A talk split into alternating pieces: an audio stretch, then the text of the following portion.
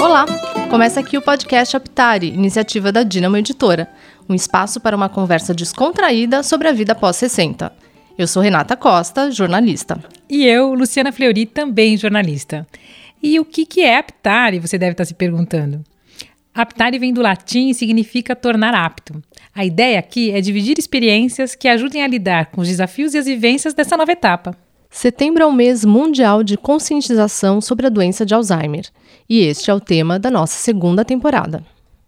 São quatro episódios imperdíveis para saber mais sobre a doença. Episódio 1: Alzheimer. Quem é este alemão?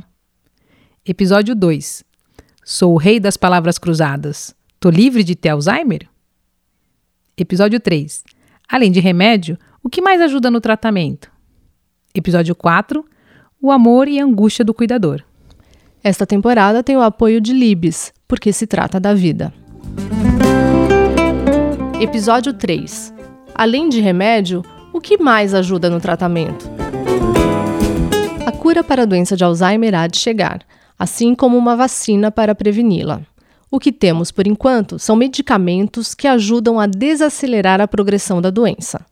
Fazer uso desses remédios direitinho é muito importante, mas diversos estudos mostram que quase 50% das pessoas não tomam corretamente o medicamento em longo prazo. Ainda que o Alzheimer não tenha cura, a associação dos medicamentos com terapias não medicamentosas pode ser muito benéfica para os pacientes. Já é comprovado por diversos estudos que o treinamento cognitivo melhora a cognição, as atividades da vida diária e a tomada de decisões por pessoas com Alzheimer em estágio inicial. Mas, além disso, quais outras atividades podem contribuir? Palavras cruzadas realmente desafiam o cérebro e podem ajudar a postergar o Alzheimer? Para falar sobre isso, a jornalista Lilian Liang, especialista em gerontologia e diretora de redação da revista Aptari, recebe a doutora Maísa Cairala, geriatra da Universidade Federal de São Paulo e ex-presidente da Sociedade Brasileira de Geriatria e Gerontologia, Seção São Paulo. Participam também da conversa Beth Lorca, professora aposentada de 63 anos, que investe em diversas estratégias para manter a cognição do marido, que tem Alzheimer. E Teresa Brocado, artesã de 77 anos, que tem um irmão com Alzheimer. Ela foi aprender a desenvolver games para ativar a sua memória e raciocínio e tentar prevenir a doença.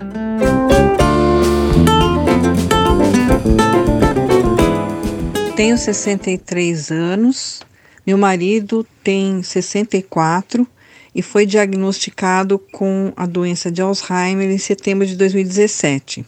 Gostaria de saber como lidar com a agitação e agressividade provenientes desta terrível doença. É, medicamentos sempre provocam algum efeito colateral e, portanto, eu tenho um pouco de receio, mesmo quando indicado pelo neurologista. Outra dúvida que tenho em relação à dificuldade na, na linguagem: será que um fonoaudiólogo ajudaria a melhorar a comunicação? E gostaria de saber se também se este profissional precisaria ser especializado em pacientes com Alzheimer.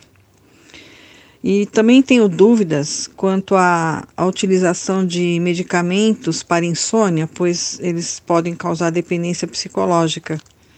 Será que existe algum tratamento alternativo? Atividade física ajudaria?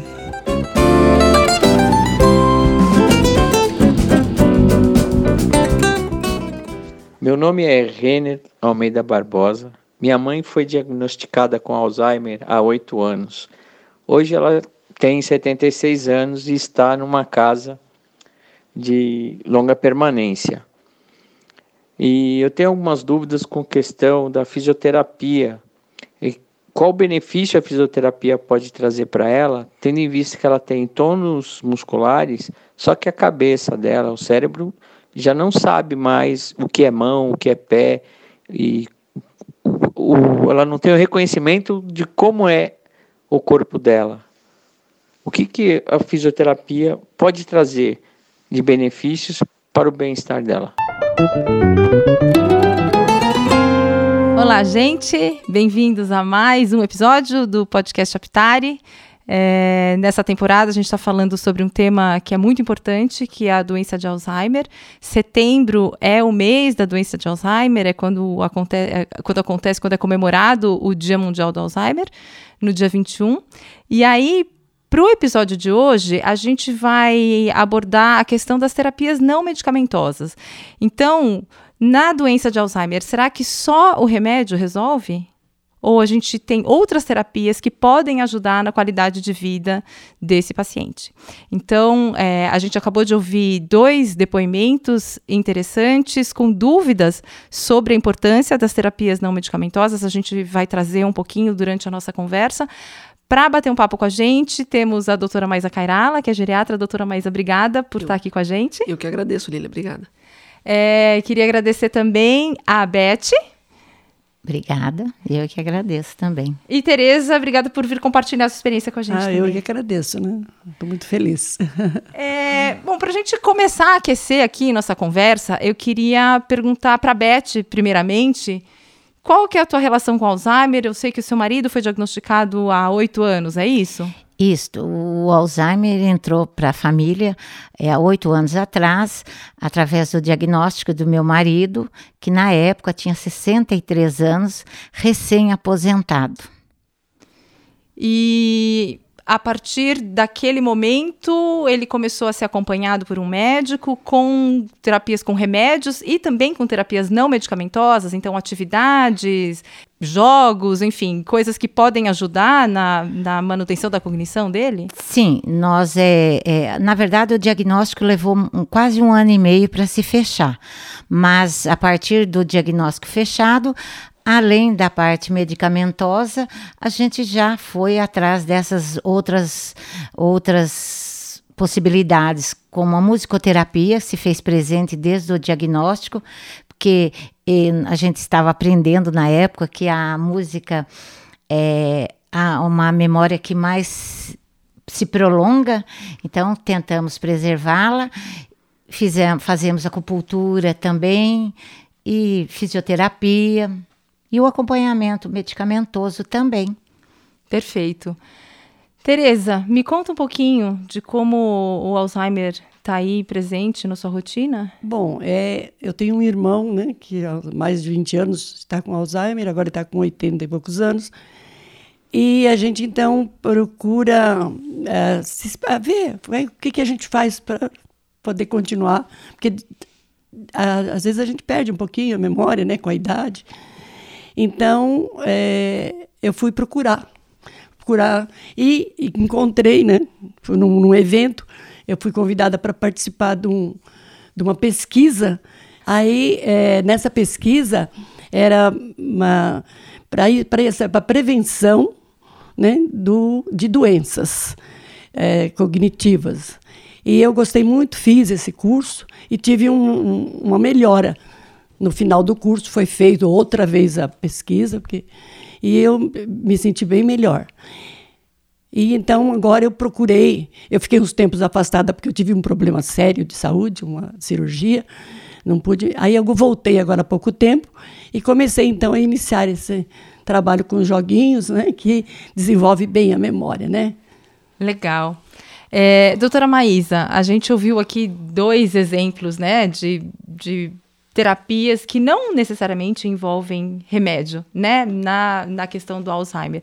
Eu queria ouvir de você um pouquinho qual a importância de você aliar a terapia não medicamentosa à terapia medicamentosa no tratamento do Alzheimer. Quer dizer, é efetivo, não é efetivo? É um placebo? Como é que é? É só uma questão de desencargo de consciência ou não? Existem benefícios de fato para o paciente quando a gente alia a terapia não medicamentosa?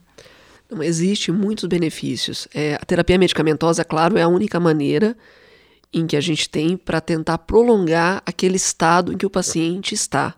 Né? O que não acontece é ele melhorar a memória, porque ele está exatamente assim porque os neurônios morreram. Mas a terapia não medicamentosa é extremamente necessária. Seja ela na sua, na sua forma como musicoterapia, seja a fisioterapia, porque a fisioterapia faz com que você se exercite, que você consiga ver novas atividades, que você saia a uma janela, que você consiga um shopping e o idoso ele perde músculo naturalmente, né? Seja com animais, seja com jogos, como a senhora disse. É, a gente sabe, por exemplo, que os idosos que trabalham né, com palavras cruzadas ou que fazem é, outras atividades como a internet, já foi provado que há uma nova conexão cerebral, porque o cérebro tem a capacidade de reaprender. Então, tudo é válido. Aliado ao tratamento medicamentoso, deve sim haver a tratamento não medicamentoso. É, quando a gente fala de tratamentos não medicamentosos, você, você mencionou alguns, né? Então tem a acupuntura, tem a pet terapia, tem a musicoterapia. De que maneira a gente sabe qual que é o tratamento não medicamentoso mais indicado para o nosso familiar? Então a gente tem que fazer uma avaliação, tem que ver o que ele gosta, quais os benefícios que, aquele, que aquela atividade vai trazer. Como é que a gente faz essa, essa seleção? Então, quando você fala assim, é reabilitação cognitiva, né? Que é isso que eu preciso. Eu preciso reabilitar esse cérebro que está doente. Então, como que eu faço isso? Através de alguns mecanismos. Mas ele era um músico. Seria fácil eu voltar a ter música. Inclusive, como foi dito, a música é uma das últimas perdas do cérebro. A, a, a, o som, a música, a lembrança da música, ela é a última a se perder. Tanto é que se canta músicas infantis. Mas o que fazer? Animais é válido, todo mundo gosta de um animal de estimação, né? O trabalho com a pet terapia funciona é, a música e tantos outros. A própria reabilitação neuropsicológica, que existe trabalhos enormes de reabilitação com terapeutas ocupacionais e com psicólogos. Mas como escolher? É, é muito da aptidão dessa pessoa e do que ela gostava de fazer e como ela interage. Não só com o que está sendo oferecido, mas com o próprio profissional que a faz, que é extremamente importante. É, Beth, uh, você falou que você você leva o seu marido para fazer acupuntura, você trabalha com musicoterapia com ele, você me falou de um baú que você que você mantém para ajudá-lo nas lembranças. Você pode falar um pouco para gente como é que essa, quais os benefícios que você vê na qualidade de vida dele com essas, com, es, com esses recursos que você disponibiliza? Então, é, assim, logo após o diagnóstico, primeiramente eu me vi perdida, né? Eu pouco sabia sobre a doença. E aí a gente começa a procurar varar noites, às vezes até na internet.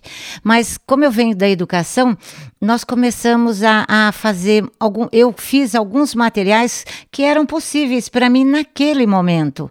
Por exemplo, eu construí, eu já trabalhei com alunos cartazes de pregas. Eu fiz um cartaz de prega e afixei na minha casa, onde ele, eu falava: agora vamos tomar o remédio. Levantava a tabuletinha que era do remédio, já tomamos, desviramos, com cores diferenciadas, períodos manhã, tarde e noite, e assim fomos fazendo. A questão do baú é, é, pensando assim, em guardar as coisas melhores que ele tinha, que eu não queria que ele perdesse, que era a mim, que sou esposa dele, hoje 45 anos de casado, nós temos três filhos, oito netos, então a gente fala, eu falava para ele, vamos colocar no baú todas as nossas coisas mais caras. E assim eu colocava as fotos das crianças, os dias da semana, e a gente confeccionava junto e guardava. E escolhia um período do dia e vamos tirar. Tem o quadro de fotos, os álbuns de fotos que eu confeccionei para ele, sempre tendo uma linha de tempo do namoro, casamento, casamento dos filhos e álbuns assim curtos que a gente vamos falar do casamento de um filho. Pronto, falávamos e manuseávamos tudo. E ele dobrava e rasgava e a gente reproduzia novamente e assim fomos fazendo e trabalhando assim a cada dia, além desses outros que eu dependo de um profissional, ficávamos com essa atividade diária, ou período da manhã, período da tarde, esse esse quadro imantado também que tinha a fotografia da minha família inteira, que aí a gente falava, ah, hoje a minha irmã vem aqui, vamos ver qual irmã que vem. Então a gente ainda nessa época a gente conseguia resgatar através da foto, a hora que ele chegar, que ela, minha irmã chegava, falou assim: olha, não falei para você que ela viria hoje? Então a gente foi assim prolongando, né? Como diz, os medicamentos ele apara, né? As, os sintomas. E isso foi dando qualidade de vida, exercitando a palavra, né? O, a oralidade e tentando resgatar toda a nossa história de vida Isso que, que, eu, que eu sempre, assim, primei nisso daí, resgatar a história de vida nossa, que é muito bonita. Que lindo. De que maneira você observou que isso ajudava?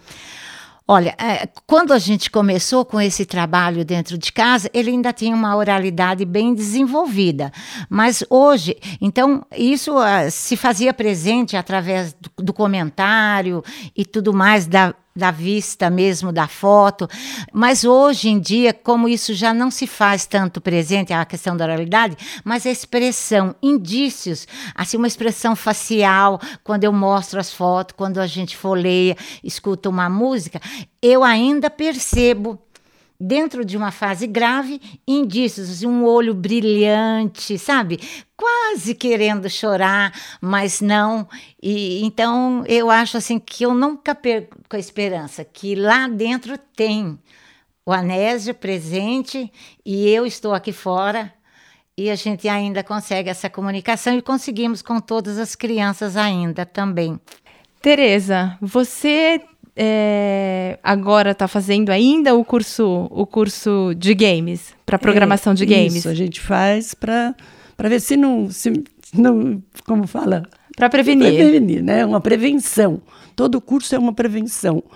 Porque ele é assim: eles não, não te ensinam, você tem que procurar raciocinar. Tem muito raciocínio lógico. Né? Então, vamos supor, se você começar um é um game, não, não, não montar o game, mas jogar. São joguinhos especiais mesmo para a pessoa começar bem devagarinho e vai complicando, vai complicando. Mas aí você tem que achar a saída. É você, é aí, se você passar para a fase mais elevada, aí que eles não ajudam mesmo. Não, você já sabe, você já, agora você tem que se virar. Então você erra, Bom, eu errei aqui, então vou voltar, vou reiniciar.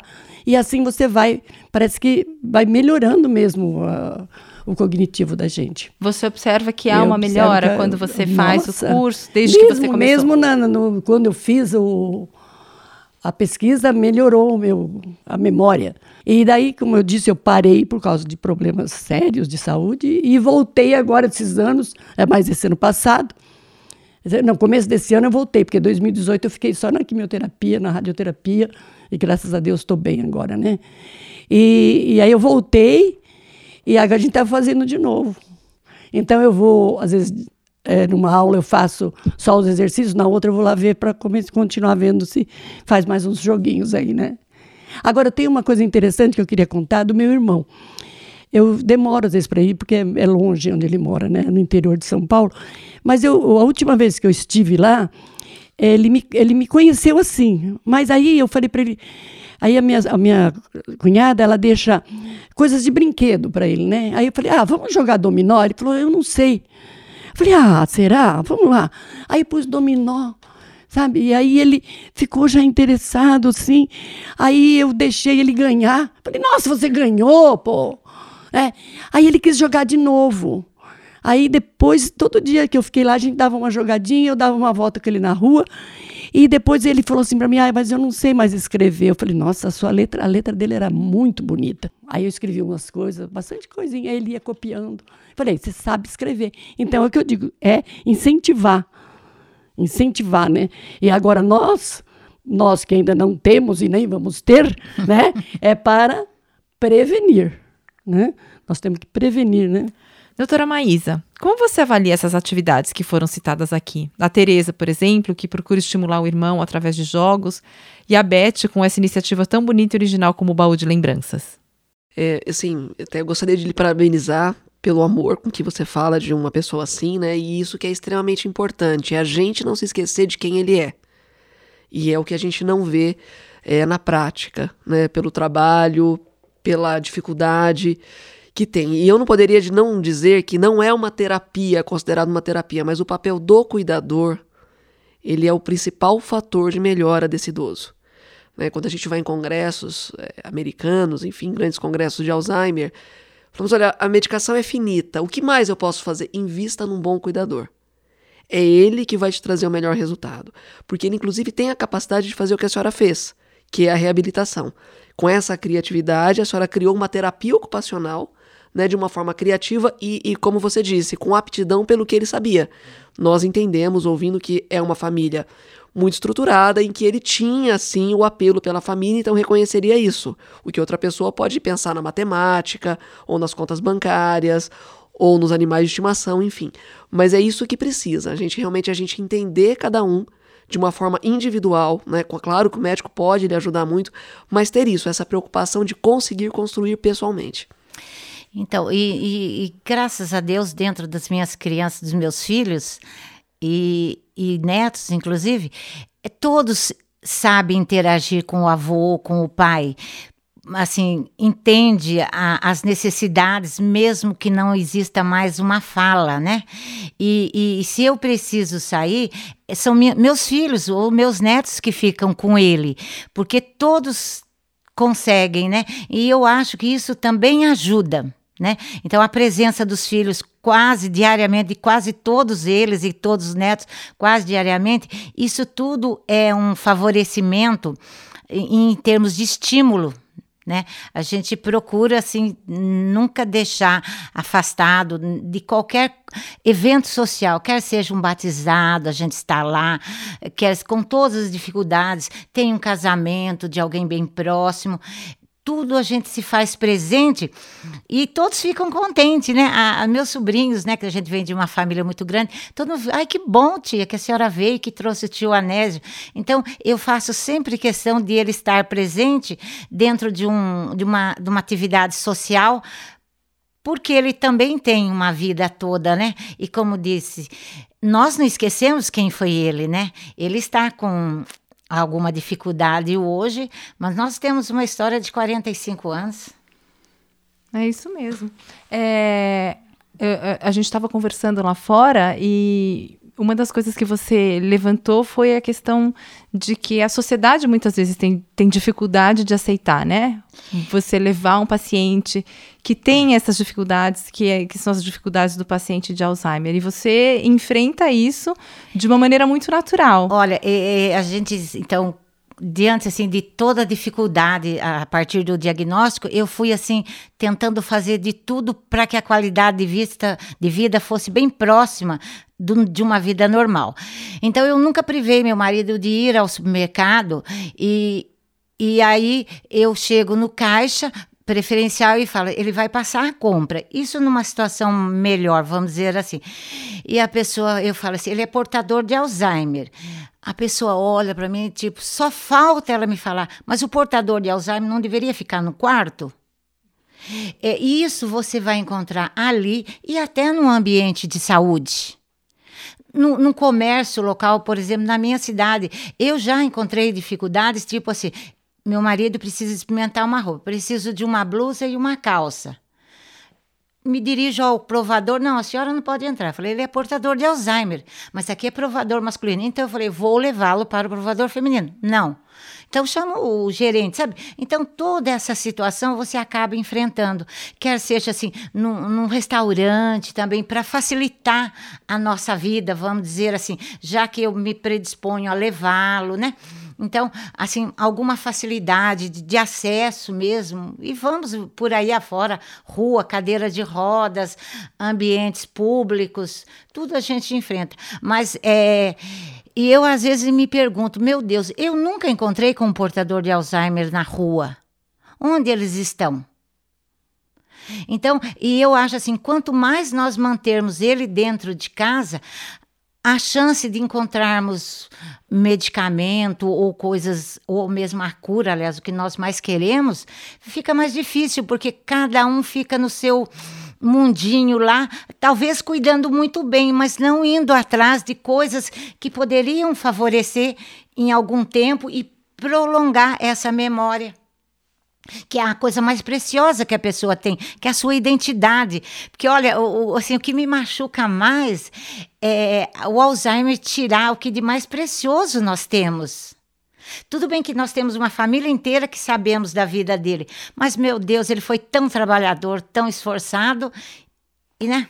Então, por isso que eu faço questão se a gente tinha condição de passear, vamos passear. Se nós temos condição de ir tomar um café na padaria, vamos na padaria.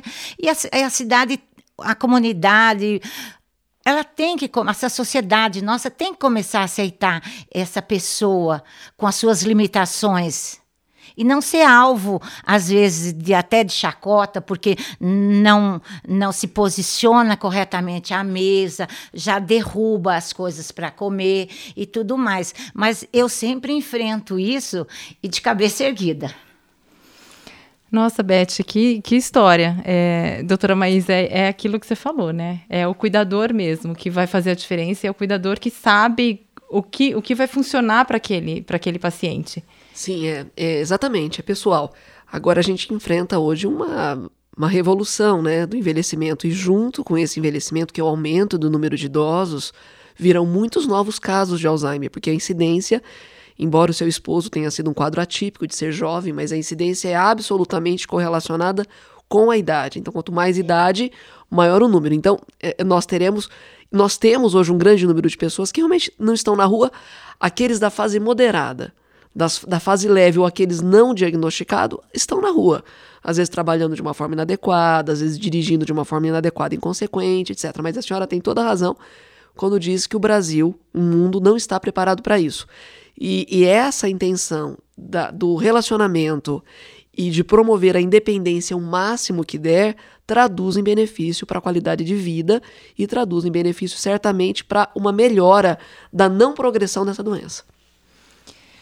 É, gostaria de abordar algumas as questões que foram trazidas nos áudios para gente. Então, é, o Renner perguntou dos benefícios da fisioterapia para uma paciente de Alzheimer. A mãe dele tem Alzheimer, mas ela já não consegue identificar as partes do corpo, né? Então, essa desconexão do cérebro com o corpo, será que é, vai gerar algum benefício se ela for fazer alguma sessão de fisioterapia ou fizer um tratamento de fisioterapia? O que, que a gente pode falar para o Renner? É, falaria para o Renner que a gente dividiria essa pergunta dele em duas situações. A primeira, atividade física, seja com fisioterapia, com educador físico ou de uma outra maneira, ela é benéfica porque os estudos mostram que diminui a incidência de doenças cerebrais como Alzheimer, doença vascular, etc.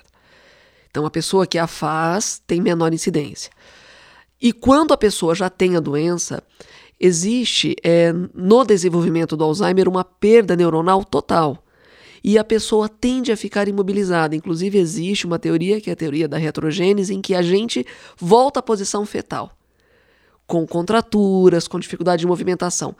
Para todo idoso, com Alzheimer ou sem Alzheimer, o benefício da atividade física é expressivo para o paciente com a doença de Alzheimer também é, porque ele diminui essa perda de mobilidade. Não que ela vá conseguir fazer os trabalhos ativamente numa fase mais tardia, mas ela diminui o risco de pneumonia aspirativa, porque melhora o pulmão, ela diminui a perda muscular, ela consegue caminhar por mais tempo. Veja, chega uma fase em que o fisioterapeuta faz por ela, ela não consegue ativamente fazê-lo, mas sempre é benéfico por esses motivos. Joia. A segunda pergunta que veio da Rose, na verdade, a Rose fez uma série de perguntas é, relacionadas a, a, a medicamento versus tratamentos alternativos. Então, como lidar com agitação e agressividade sem medicamento, é, como lidar com a insônia sem medicamento? Será que existe alguma atividade que a gente possa oferecer para o paciente de Alzheimer que ajude nesses quesitos.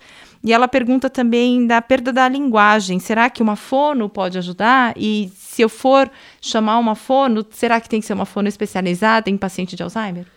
Vamos começar pela última pergunta. É a fono. Sim, ela não precisa se especializar em Alzheimer. Hoje tem as fonoaudiólogas, inclusive voltadas para a gerontologia, que são as especialistas em gerontologia. Uh, e não necessariamente ela precisa ter feito algum trabalho é, com pacientes com Alzheimer, mas embora tenha sim pessoas aqui que tenham esse, esse predicato. Mas é, o paciente com Alzheimer ele perde a linguagem. É uma situação que acontece e existe, como nas outras doenças, a afasia primária, o infarto cerebral, etc., a capacidade de reorganizar esse cérebro para que ele consiga de uma outra maneira falar, tá? Falar melhor. Por exemplo, eu posso falar smartphone, eu posso falar celular, eu posso falar telefone.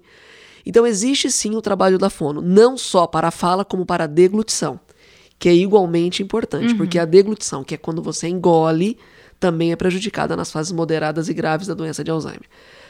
Sobre a pergunta. Agressividade, é, agressividade, desculpa, agressividade e agitação. Isso são ditos como alterações comportamentais. Quando a gente fala de um paciente demenciado, a gente não fala de memória, só memória. O que mais prejudica a família, o que mais interfere nisso, são as alterações comportamentais, que é isso. Roubo, né? Eu fui roubado, essa casa não é minha, eu tenho medo, eu estou agressivo. Nesse sentido, e assim, nós somos extremamente a favor, claro, da, medica da medicação, e existem medicamentos que são comprovados e devem ser usados, eles melhoram sim esse, esse tipo de, de, de transtorno, mas nós precisamos entender também a que horas que esse paciente está agitando. Será que é realmente a hora que o sol se põe, que ele tem uma agitação maior? Será que eu, tive um paciente em que ele agitava a hora que escurecia, mas porque fazia é, um vento e batia uma árvore? E a gente viu, então mudou ele de lugar e não teve mais agitação. Então é necessário entender o motivo pelo qual ele está ficando agitado, tentar sim aí é, novas técnicas, né? Técnicas de mudança de ambiente, técnica de acender uma luz, é, de entender, às vezes, como ele está sendo cuidado. É, como o ambiente é como uma criança, né? É, é, muito parecido. Se você reage de uma maneira estranha, ele lhe reporta de uma maneira estranha. E isso precisa ser visto. Mas, além dos medicamentos, é preciso entender se há alguma coisa ambiental ou algum outro tipo de sofrimento que possa causar agressividade. E a outra pergunta era sobre insônia. Existe algum é, tratamento? O, o mesmo, a mesma pergunta. Lembrando que o, o, sistema cerebral de insônia também é prejudicado quando nós falamos de doença de Alzheimer. O que é muito comum é a troca do ciclo sono-vigília. A pessoa não dorme à noite e dorme de dia. E uma vez você feito isso, é muito difícil de você retomar a normalidade. Uh, mas é claro, um ambiente calmo, que não seja estressante, que você não tenha luzes, que você tenha a rotina de dormir, pode sim deve ser tentado antes de qualquer medicação uh, ah, para insônia. Uhum. Perfeito. É, Beth, eu queria só voltar um pouco no caso do, do seu marido. Você, é, ele já está com Alzheimer há oito anos, então a, a, doença foi progredindo. De que maneira você foi adaptando é, os recursos, essas, essas terapias não medicamentosas? O que, o que deixou de funcionar e o que passou a funcionar agora que ele está num quadro mais avançado, por exemplo? Então, a questão, olha, que assim, o primeiro, a primeira coisa que eu que eu fiz questão que ele não perdesse foi a questão do espaço-tempo. Então, hoje é segunda-feira, hoje é quarta-feira, hoje é quinta.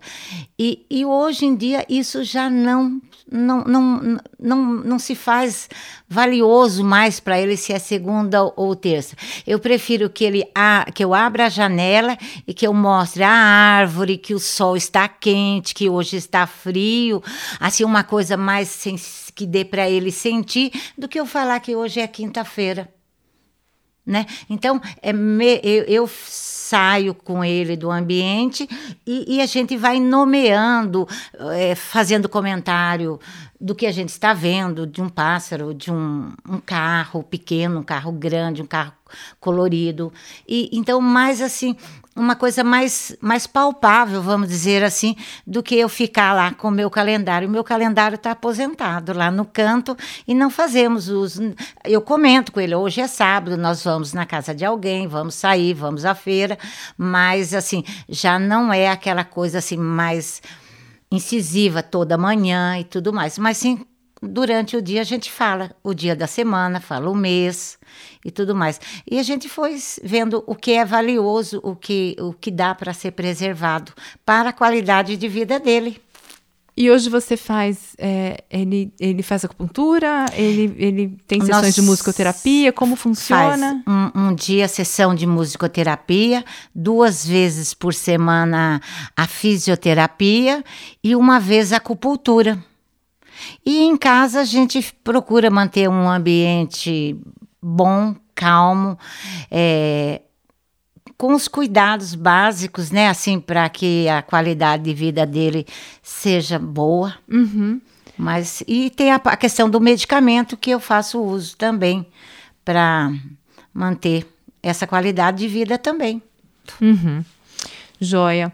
É, uma das, das novidades que a gente trouxe aqui nessa temporada é de convidar é, vocês, né, as nossas entrevistadas, para fazer perguntas para a nossa especialista, né? Porque muitas vezes vocês que vivem essa situação no dia a dia têm dúvidas que a gente, por exemplo, que não viveu uma situação como essa, não tem, né? Então, se vocês quiserem fazer alguma pergunta que eu deixei de fazer para a doutora Maísa, Então, eu, na, na, verdade, eu não vivo com esse problema porque ele mora longe. É, mas a gente fica preocupado com a, com a gente mesmo, com a nossa idade. E de outras amigas que também têm. Como a gente percebe é, para ver se a pessoa está indo para aquele caminho ali, para um Alzheimer? Tem como notar? É, essa pergunta é extremamente importante, é, dona Tereza. É. Porque quanto mais cedo diagnosticar, melhor o tratamento. A perda da memória é, é, um dos sinais, né? Quando a gente perde as atividades do dia a dia, é que isso salta aos olhos. Quando a gente fazia as mesmas coisas de antes, mas de uma maneira diferente. Como, por exemplo, um tricô, uma comida. Isso é muito importante, porque por muitas vezes tem alguém em casa que supre aquela deficiência, que se apaga. E a gente não quer ver ou a gente não consegue ver. Uh, então, esse é o nosso desafio: é ter um médico ou alguém da família que você tenha muito contato. E, obviamente, é papel do geriatra na sua avaliação geriátrica é, observar a memória. Por quê? Porque a incidência, assim como do infarto, do câncer, etc., existe, também existe da perda da memória. Então, a senhora deve ter um respaldo de um profissional de saúde para saber disso, mas sempre estar atento se está perdendo a capacidade de fazer as coisas que habitualmente fazia. Não que vai enxergar da mesma maneira, que vai ser rápido o pensamento como era, mas que não tenha perda, que isso não tenha prejuízo para o dia a dia. Que a senhora se esqueça de alguma coisa e automaticamente se lembre. É muito importante essa autopercepção. É verdade, né? Assim, deixar, eh, não deixar, assim, por exemplo, a gente faz algum trabalho, por exemplo, eu faço trabalho manual, gosto muito, né, de, de fazer reciclagem. Então, não parar, né? Essas coisas que a gente faz. E fazendo sempre, não deixando de lado, né? Não, cérebro ativo sempre, é. sempre. Quanto mais puder, sempre, sempre ativo. Sempre arrumar o que fazer, assim.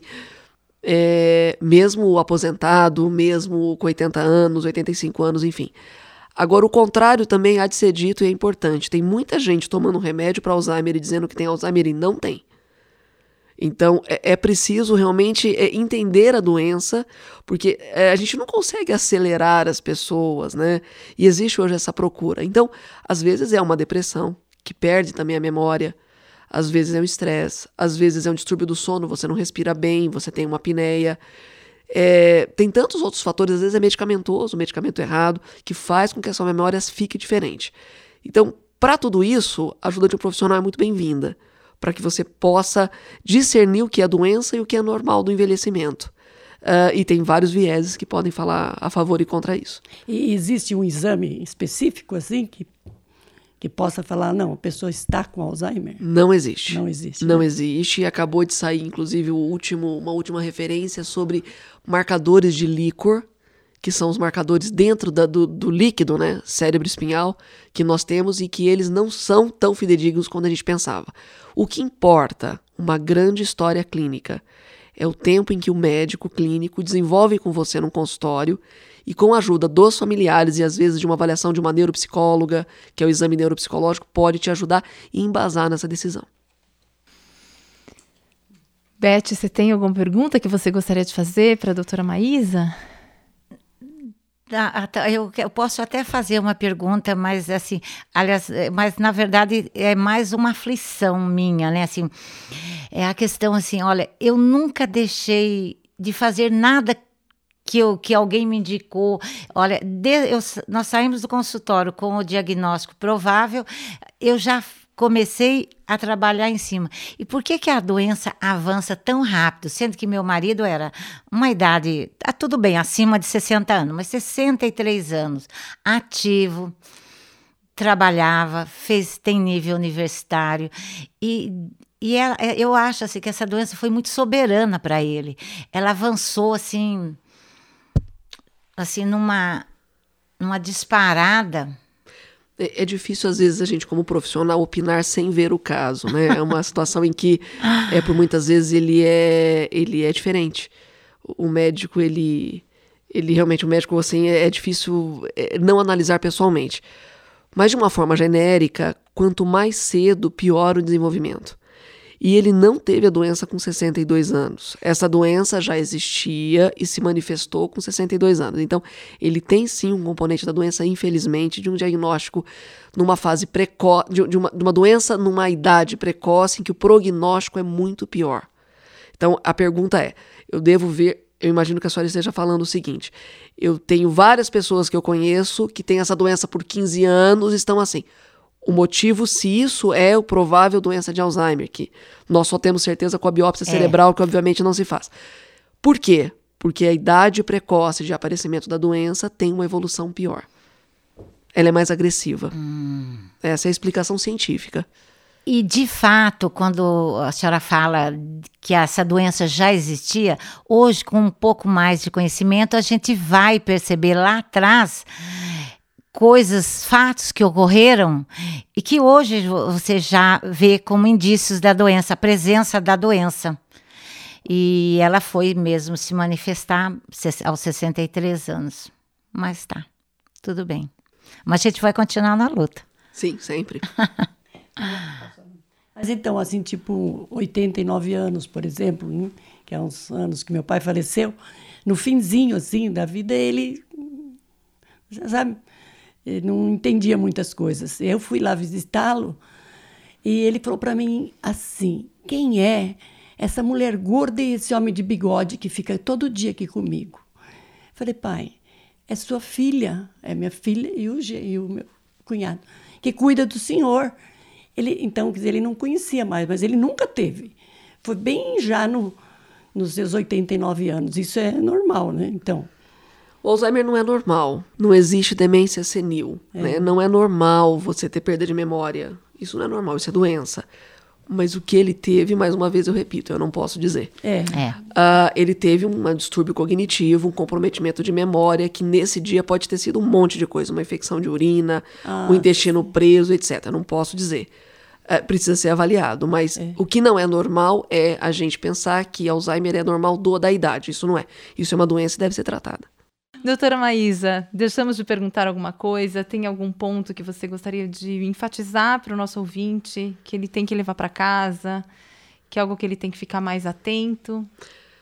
Olha, o que eu costumo dizer, você me conhece há tanto tempo, Lilian, é que o envelhecimento não começa aos 60 anos, né? Ele começa aos 28, pelo menos. É, e a gente precisa pensar nisso, de como será. Então, embora exista uma prevalência maior dessa perda de neurônios. Quando a gente fala de idoso, 60, 70 anos, a gente tem que lembrar também que o cigarro contribui para isso, a bebida alcoólica também, o colesterol, a glicemia, a falta de atividade física, etc. Então, recado que eu daria é uma epidemia, a doença de Alzheimer, mas junto com ela vem os outros fatores de risco que são evitáveis. Então, é educar para envelhecer, é aquele velho lema meu, em que eu acho que é o melhor recado que eu posso deixar aqui hoje. Perfeito. Gente, foi incrível, foi super rica a nossa conversa. Acho que a gente trouxe muitas informações valiosas para o nosso público. Agradeço muito a participação de vocês. É, teremos um quarto episódio que vai falar sobre cuidadores. Fica com a gente. Obrigada, pessoal. Este podcast conta com a produção técnica de Felipe Magalhães e gerência de marketing de Débora Alves. Agradecemos o apoio do conselho editorial formado por Abrão Jacó Goldfeder, Eduardo Luiz Mendes, Lilian Chibata, Malu de Alencar, Marcelo Talenberg, Maria do Carmo Cunha e Rosângela Marcondes.